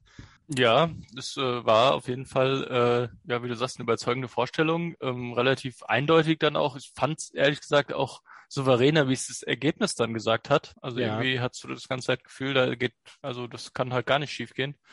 Äh, ja, scheint der neue Offensive Coordinator äh, einen ganz guten ähm, Ja, Eindruck zu hinterlassen. Ähm, ja, das, da, da, glaub, hat auch Seattle reagiert, um da vielleicht äh, so eine Aaron Rodgers Nummer dann auch mal ein bisschen vorzubeugen, weil Russell Wilson, dem hat ja auch ein bisschen was gefehlt, was ihm, was er äh, braucht zum guten Football spielen. Und das war ja auch über den Offensive Coordinator meistens so ein bisschen verhalten, wo auch die Seattle Twelves immer gef gefordert haben, let Russell cook, lass den Ja. einfach mal spielen. Und wenn der Russell spielen lässt, dann, dann haut er dir die Dinger da in die Endzone. Und das hat ja auch gut geklappt mit äh, Metcalf und Tyler Ja, er Lockett. hatte, er, er hat da ja auch super äh, Ziele da vorne und ähm, was man halt auch echt, was ein, wirklich ein Riesenunterschied zu den letzten zwei Saisons vielleicht war, dass wirklich mal eine sehr große Variabilität da im Angriffsspiel war und äh, ja, hat mir gut gefallen. Und Tyler Lockett ist eigentlich Raheem Sterling, wollte ich Das- nur mal gesagt haben. Der läuft ist so. nämlich genauso. Das, der Ja, Raheem ja. Sterling ist ja auch so ein Tausendsasser, der spielt Samstag für Man City und dann fliegt er rüber und ist Receiver bei den Seahawks. Nee, die Briten, die spielen ja dann noch professionell Cricket on the side. Das kam jetzt unüber. Also für Spaß habe ich hier keine Verwendung. Aber um nochmal um noch mal kurz, ich finde ich finde es in, interessante Diskussion, weil äh, das ist ja auch so eine Sache, die man oft verkennt. Also, dass ja der Erfolg von Quarterbacks hängt ja ganz oft halt mit dem Offense Coordinator zusammen, weil der Offense Coordinator halt die Plays callt und ähm, bei dem Shane Waldron, der jetzt sozusagen der neue OC ist, äh, Offense Coordinator von den Seahawks, der kommt ja von den LA Rams, ist also so ein Sean McVay Disciple. Und da wurde ja auch schon ein bisschen gemutmaßt, weil du, weil du gerade gesagt hast, let's Russ Cook, also sozusagen, dass, dass Russell Wilson quasi improvisieren kann, dass der ja eigentlich dafür so ein bisschen stand, äh, der Shane Waldron, dass der Ball schnell äh, gespielt wird, also dass sozusagen nicht viel Improvisation ist. Aber das hat ja super geklappt. Ich glaube, das ist auch ein guter Input für, für Russell Wilson. Ich meine, im Endeffekt müssten die sich halt verstehen. Aber Buddy, du als alter Haudege, kannst du, kannst du irgendwie wie Offense Coordinator und Quarterback, das ist schon, äh, muss immer eine spezielle Beziehung sein. Das Ja, ja, klar, die müssen auf jeden Fall auf der gleichen Wellenlinie denken, die müssen das Gleiche sehen, was auf dem Feld ist, wenn sich die Defense aufstellt. Ähm, also sozusagen, dass quasi der, der gleiche Mindset halt eben auch reinkommt, wenn die DBs sich aufstellen oder die Safety sich aufstellen, dass die auch ähnlich ticken. Das heißt also, wenn die Plays reinkommen, dass der Quarterback weiß, was will der Offense Coordinator jetzt mit dem Play Call erreichen, wo muss ich hingucken. Das ist halt dieser Automatismus, der dort, der dort reinkommen muss. Ne? Und deswegen ist es halt so wichtig, dass das ganze System vom Quarterback verstanden wird, weil ein Offense Coordinator hat ja nicht nur ein Play oder so ein Playbook, sondern es ist ein ganzes System, ja, das aufeinander aufbaut, wo man halt auch am Anfang versucht, bes bestimmte Dinge einfach zu verkaufen oder bestimmte Motions einfach nur der Defense vorzugeben, um hinterher dann im Spiel dann ähnliche Motions wieder zu machen und dann aber was ganz komplett anderes zu machen und damit dann die Defense auf dem falschen Fuß zu erwischen, wenn es drauf ankommt. Das ist ja tatsächlich so das Wichtige. Und das muss halt einfach, dieses System muss ordentlich vermittelt werden zwischen Offense Coordinator und Quarterback, ordentlich verstanden werden und dann in der entsprechenden Spielsituation müssen sie ähnlich ticken. Ja, es, äh, Der Offensive Coordinator, vielleicht auch kurz dazu, die sind, sind ja nicht direkt am Spielfeldrand, oder? Die sitzen ja eigentlich oben in der Box und gucken sich das an. Also die kommunizieren ja dann über die Headsets, die sie da aufhaben. Das ist unterschiedlich, würde ich sagen. Sind nicht alle, sind viele. Nicht alle? Es gibt manchmal auch, wo der, wo der Head Coach dann sozusagen die Plays reingibt. Aber das ist dann meistens so, dass der Offense Coordinator wahrscheinlich oben sitzt, an den Head Coach die Plays gibt und er gibt sie dann weiter. Also einfach nur Chain of Command. Ja, das ist, aber es, es gibt auch wirklich Statistiken, die dann immer äh, sich anschauen, wie welcher Quarterback mit welchem Offense Coordinator funktioniert. Und jetzt zum Beispiel äh, beim Washington Football Team war es ja auch so, dass Ryan Fitzpatrick hat dann sozusagen seinen Offense Coordinator aus Miami mitgenommen, der auch schon ein bisschen älter ist und mit dem er gut zusammengearbeitet hat. Ich, bin- ich bin ja riesen, also das ist ja übrigens mein Lieblingsspieler in der NFL, äh, Fitzmagic oder eigentlich nur noch Von Magic. Injured Reserve, ne, das weißt du. Ja, hat sich die Hüfte, hat sich nach dem, äh, sonst hat man immer gesagt, sechs Spiele hält er, jetzt hat er nur irgendwie zwei Quarter gehalten, Hüfte kaputt. Sehr, sehr schade. Gibt's übrigens ein sehr, sehr lustiges YouTube-Video, ähm, Interview über ihn, wo er so alte Geschichten erzählt, äh, über die Koryphäen, mit denen er früher zusammengearbeitet hat. Sehr lustiger Mann, auch ein sehr äh, hervorragender Bart auf jeden Fall auch. Ja. Gute Besserung hier an, an Fitzmagic, mein Mann. Wo wir aber gerade noch bei Seattle waren, äh, kurze Frage, hat, äh, habt ihr auch den Instagram-Post gesehen von DK Metcalf und dem Kicker von Indianapolis, wo, drunten, wo unten drunter stand, diese beiden spielen den gleichen Sport? Ich kann, also wenn man weiß, wie Kicker aussehen und wie DK Metcalf aussieht, dann äh, kann das nur witzig sein. Das ist sehr Äh, witzig, ja. DK Metcalf das ist irgendwie bestimmt fast zwei Meter und äh, Warte, der war von DK Metcalf, der Poster. 150 Genau, ja. Kilo Muskelmasse und rennt die, die 40 Yards in dreieinhalb Sekunden so ungefähr. ja. Und so, so ein Panther oder Kicker. Mhm. Ja, gerade der von Indianapolis mit der großen Brille und so. Ach ja, stimmt. Sensationell. Rodrigo Blankenship, meint ihr? Ach, geil. Der hat ja Rodrigo auch im College Blankenship. Football auch ein, ein, zwei Highlights getreten. Ja, der alte Georgia Bulldog. ja. Gegen Haltet euch mal weiter, ich suche das mal raus. Gegen die, gegen die, äh, gegen die South Carolina Gamecocks hat er, hat er groß mal daneben gegeben. Aber Rodrigo Blankenship ist, ist, äh, also die, der, der Style ist absolut ein Klassiker, Mann. Also er hat halt so eine dicke Hornbrille und, äh, Er ist Er sieht- verpixelt. Ja, ja, durch den Hit, äh, äh, es, es sieht immer so ein bisschen aus, als ob er äh, aus dem Fahndungsbild für, weiß ich nicht, welche Taten irgendwie, äh, als ob er gesucht wird. Wir haben ja auch, wo wir da in, in der Region der Kicker sind, bei den Seattle Seahawks auch einen Panther, ein Australier, der aus dem Aussie Rules Football kommt. Und beim Aussie Rules Football ist ja man mit dem Kicken äh, ganz weit vorne. Da kann man nämlich schon die Distanzen treten mit so einem Ball. Und man, die Australier, den sagt man nach, dass die ein sehr gutes äh, Beinballgefühl haben. Ein Ballgefühl, sehr, sehr schön.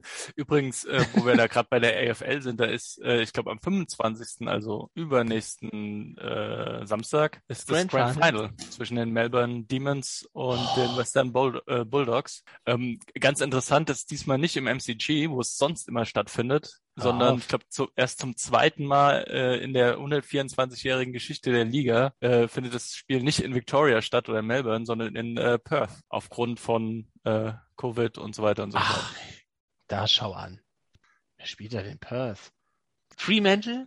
Ist Fremantle aus Die Perth? Dockers, genau, und die Western Eagles. Ach, die West Coast Eagles, oder? Heißen die West Coast Ge äh, Eagles? West Coast Eagles, genau. Ja. Ah, also ein kurzer äh, Abstecher ins Australian Football, aber vielleicht dann dazu später mehr, wenn das Grand Final gespielt ist. Und äh, Billy, hast du den Kick versenkt? Ich habe den Kick versenkt, hoffentlich. Ja, drei Punkte, Field Goal. Rodrigo. Wollen wir noch kurz über die Rugby Championship reden oder seit wollt nein? Ja. Gibt's noch ein? NFL, gibt's noch ein NFL-Thema? Nö, Ähm, NFL war, ja, oder ihr Buddy, NFL. Und dann, Buddy hat ja früher auch Rugby gespielt. Kannst du mal ganz kurz von deiner Rugby-Karriere erzählen? Nee, gar mach, mach ich nicht. Also eine Überraschung, die ich auch noch gesehen habe, das war sozusagen die Pittsburgh Steelers gegen die Buffalo Bills, dass die Buffalo Bills das nicht geschafft haben. Also ich hätte jetzt eigentlich gedacht, nach letztem Jahr ist eigentlich ein junges Team weiterentwickelt. Ich glaube, dass ich hätte jetzt dieses Jahr erwartet, dass sie wieder stark dabei sind. Das hat mich so ein bisschen gewundert. Äh, Pittsburgh, äh, das ist ja auch ein eingespieltes Team mit Pittsburgh. Also die spielen ja jedes Jahr auf einem guten Level mit und haben jetzt da auch mit dem Watt, äh, dem haben sie ja auch ausgestattet mit einem neuen Vertrag und macht ihn zum teuersten Defensive End. Und das hat ja Pittsburgh ja auch schon immer ausgezeichnet, eine knallharte Defense. Und Ja. in dein Weil- Gesicht, Bills Mafia. Ja, wobei ich halt immer, also ich fand halt die, die, die Steelers, dadurch, die letzte Saison sind sie ja super gestartet mit irgendwie zwölf Siegen und, und keiner Niederlage und dann haben sie da hinten stark abgebaut und auch irgendwie Ben Rötlisberger wurde auch so ein bisschen, also man hat ihm sein Alter angemerkt, sage ich mal, aber ich fand, die kamen in der ganzen Preseason sehr, sehr schlecht weg. Und ich würd, ich finde, da wird immer Mike Tomlin als Head Coach wird immer brutal unterschätzt. Und ähm, und ich glaube, der ist einfach, das hat's dann glaube ich in dem Spiel ausgemacht. Buddy, hast du früher mal Rugby gespielt? Ich habe mal Rugby gespielt bei den Heusenstümmer Füchsen. Das ist ja eigentlich auch eine Traditionsnummer da in Heusenstamm. Also Heusenstamm, Rugby, das ist äh, in Rugby Deutschland äh, auch eine Hausnummer. Jetzt nicht ganz so eine große Hausnummer mit mehreren Parteien, aber es hat eine Hausnummer. Das ist richtig. Mein Vorteil war, dass ich schon als relativ junger Kerl relativ groß war. Das heißt, ich konnte relativ früh körperliche Vorteile aufs Feld transportieren. Aber als dann die Leute angefangen haben, sich Ohren zu tapen, da war ich dann so, wieso tapest du dir die Ohren? Also quasi das. Also, du reißt ja ansonsten die Ohren ab. Da habe ich dann schon so gesagt, so, ja, okay, das könnte wehtun. Es hat dann aber auch, wie gesagt, also es war, war eine sehr, sehr schöne Erfahrung. Ich kann es nur jedem Das heißt, empfehlen. Rugby war dir irgendwann zu brutal und deswegen bist du dann zum American Football gegangen. Ja, ja, so ist Ah, das. ja. Ich frage ja nur. Ja, alles, alles richtig. Da hat man wenigstens einen Helm auf. Da kriegt man wenigstens keine Blumenkohlohren. Ja, also wenn ich ganz genau sein soll, also es war da so ein Spiel und da hab, äh, haben zwei etwas kleinere Kinder versucht, mich äh, niederzureißen und ich habe das halt nicht zugelassen und dann haben sie sich halt sehr verletzt und ich glaube, da gab es etwas längere Diskussion mit meiner Mutter, ob ich diesen Sport dann noch machen sollte oder nicht. Und dann ist Football dann der Kompromiss gewesen sozusagen. Ja, Da sind die anderen wenigstens geschützt. Ja, genau. Der Kompromiss war, dass die anderen, dass die anderen Helme und Pads anhaben, damit Buddy da irgendwie keine lebensgefährliche Verletzung austeilen kann. Ja, das stimmt. Aber Niklas und ich haben ja sogar in der Jugend gegeneinander gespielt. Das stimmt. Im Rugby. Im Nee, Football. im Football. Ja, ja, Football. Im Sportpark Neu-Isenburg. Richtig. Ba- Buddy für die Jets, Neu-Isenburg Jets und Niklas für die, Die Bad Homburg Falken. die Bad Homburg. Schade, wenn du jetzt gesagt hättest, für die Sharks hätte ich natürlich wesentlich lustiger gefunden. Dann hätten wir sofort Gershwin sofort losgelegt. Nee, das war auch, das war auch mein allererstes Spiel ich habe ohne Training gespielt. Ich habe immer ohne, ohne Pads, äh, konnte ich nicht trainieren. Dann habe ich äh, zum Spiel meine, mein Pads, meine Pads und meinen Helm bekommen. Und dann hat sich aber unser, unser ähm, Tackle und äh, Defense-Tackle, Mesut, der hat sich irgendwie mit einem, ich glaube mit dir, Buddy, oder bestimmt mit dir, irgendwie geprügelt, wurde ejected und es waren nur vier Offense Linemen da. Und dann habe ich sozusagen ohne Training ich sofort spielen müssen. Ich hoffe, du musst jetzt nicht den Mundschutz von Mesut dann reinmachen. Nee, der hat immer, der hat immer eine Knoblauchknolle vom, vom Spiel gegessen, um die Gegner zu verunsichern. Und dann, äh, ja, und dann habe ich da, also ich habe Defense Tackle gespielt, genau, und dann habe ich da direkt gegen Buddy gespielt. Ich weiß noch, dass der Trainer mir gesagt hat, wieso, der ist doch groß, mach den doch rein. Ich so, ich habe das doch nie gemacht. Und dann hat der Buddy immer den Crossblock gemacht, hat mich immer auf den, auf den Hosenboden gesetzt die ganze Zeit. Und hat die spielentscheidende Interception auch noch gefangen als Mittellinebacker. Das war krass. das hätte ich gern gesehen. Als Mittellinebacker, ich möchte, dass das in die Ja, ja. Schreiben wir auf, ja. Ja. Er war mal Mittellinebacker. Genau. Aber wärt ihr mal beim Rugby geblieben, dann hättet ihr euch vielleicht interessiert für die Rugby Championship, die ja gerade in der südlichen Hemisphäre vonstatten geht. Kevin, äh, nenn uns die neuesten Zahlen. Wie sieht's aus? Die neuesten Zahlen, ja, die äh, All Blacks haben äh, ja gegen Argentinien gespielt, die äh, und haben sie teuer dafür bezahlen lassen, dass sie äh, letztes Jahr mal gegen Neuseeland gewonnen haben, ganz überraschend. Das Ja, war wirklich eine Sensat äh, Sensation. Der Äh, Puma, Puma zum Kätzchen geworden. Richtig. Und äh, die Antwort der All Blacks war jetzt einfach mal ein sattes 39 zu 0. Uh. Äh, kann man sich Okay. gerne mal die Highlights an, anschauen, also wirklich absolut richtig stark anzugucken. Ähm, ein Offload, ich glaube, es war sogar der letzte Try Auch von Ähm, Bowden Barrett, von die Bowden Nummer. Barrett, Oh, sensationell mit der Rückhand quasi, also sowas hab, also das macht man im Rugby, glaube ich, ab und zu mal im, im Training oder so und da, selbst da brechen sich wahrscheinlich einige die Handgelenke. Also das auf YouTube unbedingt mal anschauen, sensationell. Und äh, aber das eigentliche Highlight war ja das zweite Spiel, es war ja der Doubleheader ähm, an der, ich glaube an der Gold Coast haben die gespielt in Australien, alle vier. Äh, war äh, Südafrika gegen Australien. Äh, ähnlich, ähnlich spannend wie äh, Raiders gegen, äh, gegen wen haben sie gespielt? Gegen die Ravens, ne? Ja. Ähm, auch mit äh, äh, quasi entschieden worden für die Australier mit einem Strafkick nach der Siren. Ähm, Oha, der mit Weltmeister geschlagen. 28 zu 26 den Weltmeister geschlagen, ja, und damit jetzt, ne, verdrängt vom zweiten Platz haben sie sie noch nicht, aber immerhin mal die, die ersten Punkte für die Australier. Aber das riecht ja dann für die All Blacks, die Championship. Oder wenn es nicht sogar schon durch ist. Ich glaube, das, wenn du drei Na Siege gut, es sind hast. jetzt drei Spiele gespielt, 15 Punkte die All Blacks, also sieht schon ganz gut aus. Südafrika Ah, hat 10, aber die spielen ja auch noch gegen die haben eh ganz, schön- ganz schön Blut geleckt, die All Blacks, nachdem sie da in Japan ausgeschieden sind im Halbfinale gegen die Engländer. Das lässt man ja nicht so einfach auf sich sitzen als äh, Neuseeländer und die haben da jetzt wirklich alles in die Waagschale oder werfen jetzt alles in die Waagschale, um dann bei der nächsten Weltmeisterschaft, die ja hier nicht ganz so weit weg ist, Richtig 2023 in Frankreich. Gibt Ah, aktuell auch Frankreich. schon Karten, glaube ich. kann man schon kaufen. Also für Freunde des Rugby-Sports oder Freunde, die Allerdings, um den Wind direkt aus den Segeln zu nehmen, äh, wer sich die All Blacks mal anschauen will, muss richtig tief in die Tasche äh, äh, greifen. Ich habe schon mal geschaut, also Ach, da gibt's ja auch noch immer so ganz andere geile Spiele bei den Weltmeisterschaften. Rumänien gegen Georgien, die sind dann eigentlich auch immer dabei, weil die sind ja unter, also hinter den großen Nationen der nördlichen und südlichen Hemisphäre.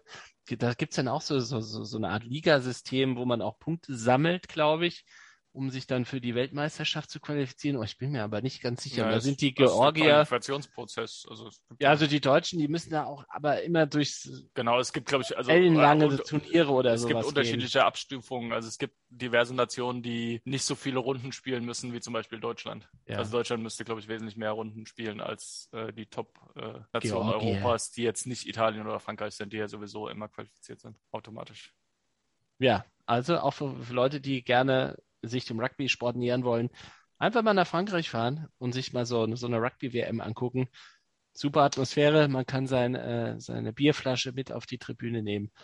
Ein bisschen entspannter als Man muss Fußball. seine Bierflasche Man muss sie unbedingt mit auf den Sitzplatz nehmen. ist wichtiger als die Eintrittskarte. Ja, vielen Dank, äh, Kevin, für diesen kurzen Ausflug nach Down Under. Wollte ja eigentlich noch einen Beitrag machen zum Rugby, auch was, was, ich man, was man sich unbedingt anschauen sollte.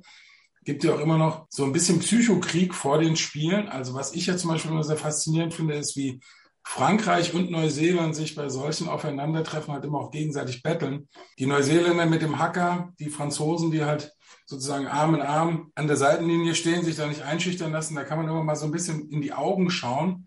Und dann sieht man vielleicht schon auch, wer hat er ein bisschen Respekt vor dem anderen. Das finde ich immer sehr Da, faszinierend. da, Psychopath gibt's, da gibt's wirklich geile Videos bei YouTubes.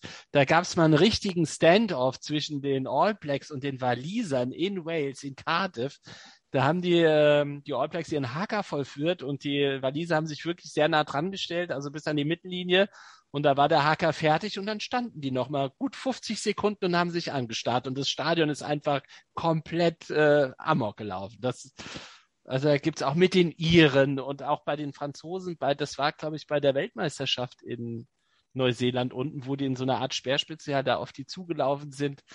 Dann auch die Engländer jetzt bei Das kam der übrigens letzten nicht WM. gut an. Das wurde als despektierlich äh, Ach, aufgefasst. oh, die Iren, die, die sind ja fast mal reinmarschiert in so einen Haker. Das ist aber auch irgendwie Ende der 80er mal gewesen. Da sind die hier fast Stepp, Stepptanzmäßig. Ist, ist das nicht so gewesen, dass die mal ganz nah aneinander getanzt haben? Dass Ja, da ja, das Abstand war- war. Und dann sind die ganz nah an die rangelaufen. Face to face und da hätte auch, hätte, hat nicht viel gefehlt, da wären dann auch Fäuste geflogen. Ja, dieser Ja, man muss ja, man muss so ja immer erstmal so eine gewisse Grundstimmung für so ein äh, Spiel schaffen, ja. Damit sich ja auch alle wohlfühlen. Ist auch schön äh, in der südlichen Hemisphäre bei den Pazifik-Inselstaaten. Das sind ja auch so aus der Abstammung Maori her. Die haben ja alle, alle so ein bisschen denselben Background und die führen da auch ähm, Kriegstänze auf. Wenn jetzt zum Beispiel Tonga gegen Samoa spielt, dann äh, Fidschi macht das auch. Ja. Fidschi und dann, dann äh, führen die die auch gleichzeitig auf. So kann man auch mal so ein Spiel beginnen. Wäre eigentlich auch mal was für Waldhof Mannheim gegen Kaiserslautern, oder? Das ist in, den- in den Baracken wird sowas auch in, in, in Mannheim wird sowas auch gemacht. Also da, da wird, da ist da der, der Mann, der Mannheimer Hacker wird da auch auf. äh, Das ist Ja, doch dieser eine Kerl mit der. Pistole. Ja, und der mit Axt. dem, nee, nee, nee, nee, der hat doch immer so einen Chakos. Der Auchakos hat. Nunchucks. Wie heißt denn der? Ich verstehe den ja nie, was der da sagt in diesem Video. Hätte er Der macht immer den. Waldhof-Hacker. Der hat, der hat echt die Fische. Der hat, der ist auf jeden Fall der Fisch, aber auch nochmal destilliert worden, bevor, der, bevor, nachdem er vergiftet war. Ja, dann ähm, vielen Dank äh, für die heutige Episode. Jürgen Buddy Hoffmann für deine Football-Expertise und die anderen zwei Qualifikanten, Kevin, Billy, vielen Dank. Und dann bis zum nächsten Mal. Ja, macht's gut. Ciao. Macht's Wir gut. hören uns. Tschüss. Tschüss. Tschüss.